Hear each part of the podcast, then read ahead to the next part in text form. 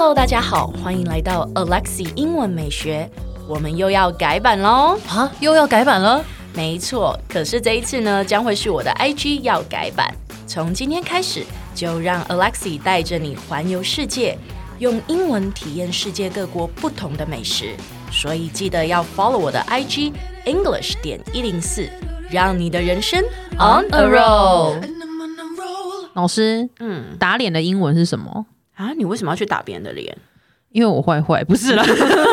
打脸的意思跟你想的那意思不太一样了。嗯，打脸的意思就是说，就是洗别人的脸。为什么要洗别人的脸？他的意思 其实就是说破别人，不给人家面子。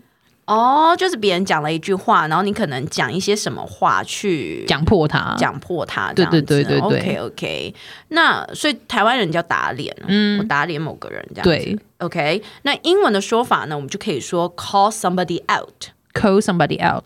对，我们来看一下例句好了。比如说，I call out Debbie after she posts a fake news article about the election. I called out Debbie after she posted a fake news article about the election. 这句话有一点长哎，我们先来讲一下好了。前半段大家应该没有问题吧？I called out Debbie，就是我打脸了 Debbie after she posted a fake news article.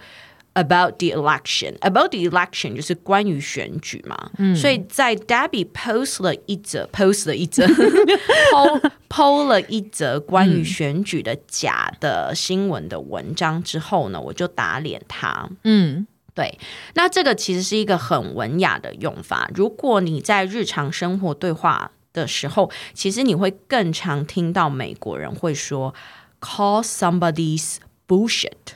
Call somebody's bullshit。对，这句话我是不建议大家学啦，但是你要听得懂。OK，对，我我的那个宗旨还是这个样子，就是你要听得懂别人在讲什么。好、嗯，所以 call somebody's bullshit 也是打脸的意思。嗯，对。那我们再念一下今天的例句好了。I called out Debbie after she posted a fake news article about the election. I called out Debbie after she posted a fake news article about the election. Good，很好。哎，先不要关掉。 提醒你，我们每天都会更新每日一句的生活英文，而在周末我们还会更新知识含量加强版的社畜系列。总而言之，我们明天见，好不好？